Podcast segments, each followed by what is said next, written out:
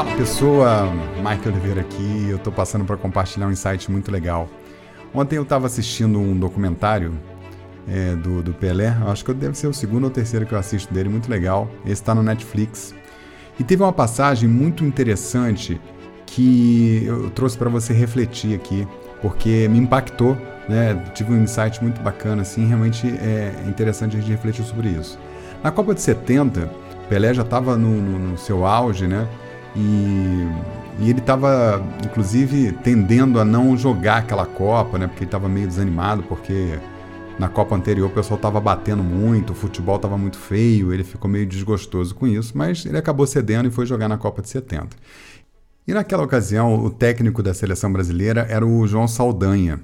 João Saldanha era um técnico muito alfa, né? Agora eu vou analisar a liderança dele. Né? Ele era muito alfa, muito dominante, gostava dos holofotes, queria trazer atenção para ele e ele realmente se incomodava bastante com o brilho dos atletas, especialmente do Pelé, que era uma estrela, né? Para onde ele andava era imprensa, todo mundo tietando atrás e tal, e aquilo afetava ele. Ele vaidoso que era, o João Saldanha, é, começou a criar um pouco de dificuldade para o Pelé né, é, articulava inclusive para colocar o Pelé no banco, né, uma coisa insólita, você pegar o melhor jogador do mundo e da história e colocar o cara no banco é, sem um motivo razoável.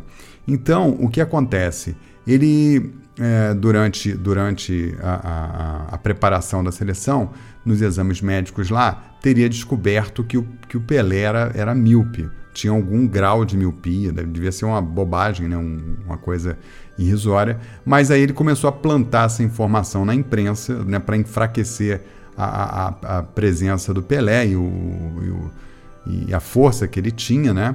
E aí isso foi ganhando força, foi criando uma fofoca, uma, uma situação, e ele, e ele é, é de fato tinha uma relação difícil com, com o, o Pelé não bastasse isso, né, era notório que ele não entendia tanto de futebol, a ponto dos jogadores várias vezes tentar o professor, né, com na humildade, vamos tentar de outro jeito, sei que o senhor está propondo não vai dar certo, enfim, né? Então tinha essas conversas de bastidores, inclusive o próprio Pelé puxando algumas, e ele é, é extremamente vaidoso. O que ele fez? Plantou essa, essa situação e começou a tornar a vida do Pelé difícil, ao ponto de chegar ao ponto de colocá-lo no banco em algum momento, né, é, é, desvalorizando a, a, presença do Pelé e aquilo foi tornando o Pelé desgostoso. Olha só que interessante. O que, que um líder faz com, com, com a pessoa, né? mesmo sendo um gênio como o Pelé. E o Pelé foi ficando desgostoso, amargurado com aquilo, aquela ele tendo que explicar para a imprensa a história da miopia, que ele não estava enxergando mais, que o futebol. E aí o pessoal começa a publicar que tinha acabado, que já o tempo do Pelé já era, esse tipo de coisa. Isso foi, isso foi desgastando ele, foi enfraquecendo o Pelé. A, a tal ponto dele, dele ficar realmente deprimido, desmotivado, né?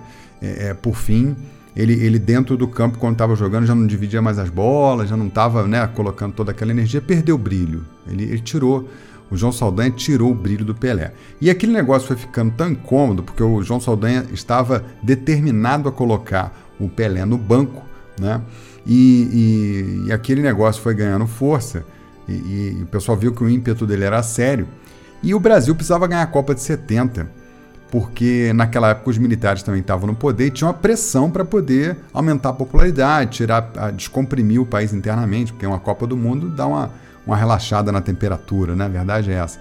E aí houve uma mexida nos bastidores, dos militares inclusive, para poder tirar o João Saldanha.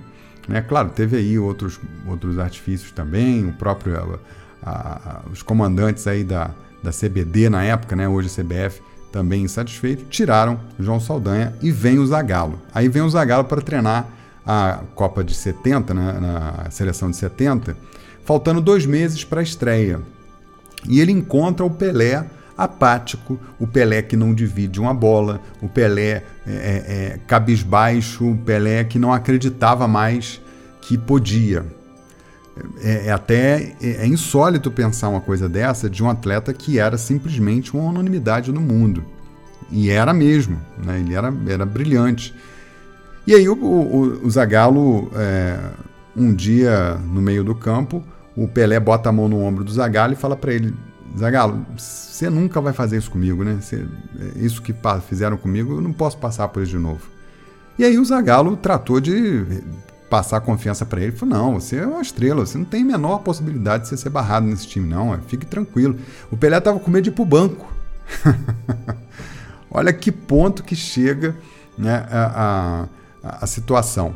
E aí é, começa, foram todos os preparativos, começa a, a Copa, né? E o Pelé, ainda com esse peso e essa dúvida no primeiro, no segundo jogo, é, o Brasil começa a ganhar aqui e ali, mas ele ainda não tinha aquela, aquela certeza.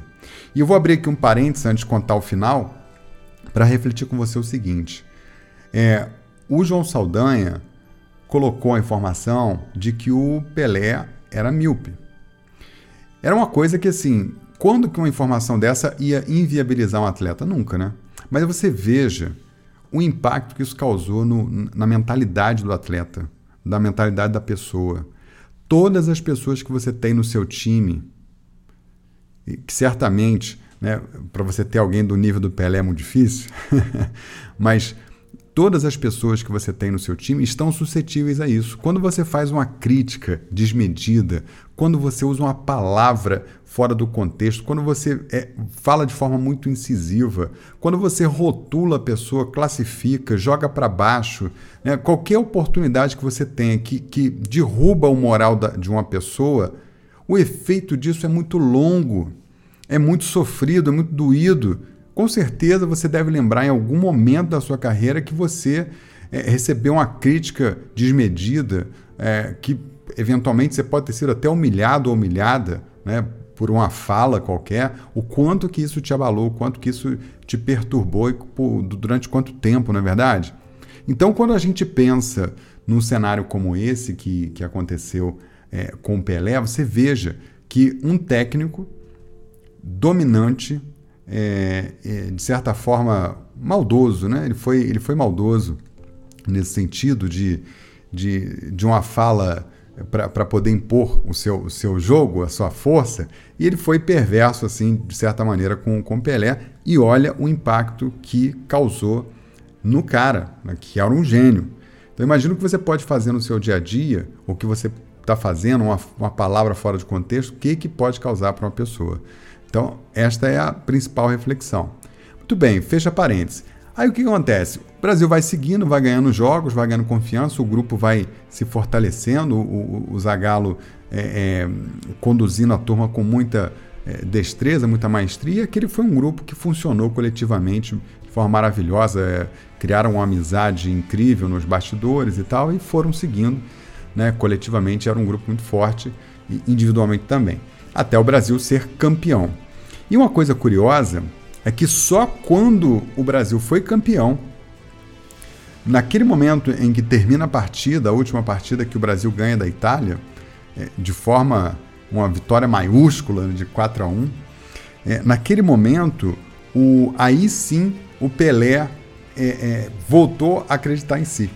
E isso era tão forte porque ele, ele termina e ele falou que ele não sentiu prazer nem alegria, ele sentiu alívio. Olha que loucura, né, cara? Você chegar a conquistar um, um, uma, uma Copa do Mundo e sentir alívio, porque você provou para si mesmo que você não estava morto. Não é? Olha o, o tanto que esse cara estava machucado.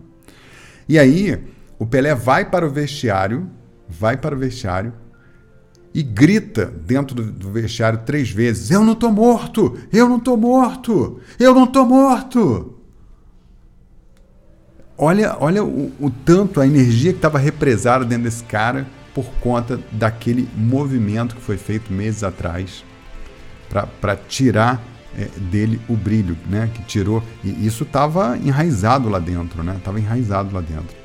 Então, esse pequeno conto é, de uma história verdadeira que aconteceu na Copa de 70, inclusive o documentário eu super recomendo, vale a pena ver, é uma história muito legal, conta um paralelo com o que estava acontecendo no Brasil também, é um, é um, documentário histórico também muito interessante. E essa reflexão do quanto que é, é, a liderança tem realmente o poder de mexer com a energia das pessoas, né? O que eu falo lá no curso HD, naquela aula lá do, dos círculos, né? eu falo de, de, das pessoas, de como que você é, é da ferramenta de, de levar energia para as pessoas, criar egrégora, como que isso é verdade, como que isso é material, né? Você pode fazer com que as pessoas vibrem, iluminem, ou você pode tirar o brilho das pessoas porque você foi duro, porque você foi é, é, enfático, às vezes de uma forma, um comentário que tira energia, tira, tira o, o, o brilho do outro, né? Então a gente tem que ter muita consciência sobre isso. E esse acontecimento aí é, foi um caso típico e real. Legal? Valeu, valeu a reflexão, valeu o insight. Eu adorei essa história aí, foi, foi muito bacana ver o documentário, super recomendo. Um beijo no coração e faça as pessoas brilhar, pessoa.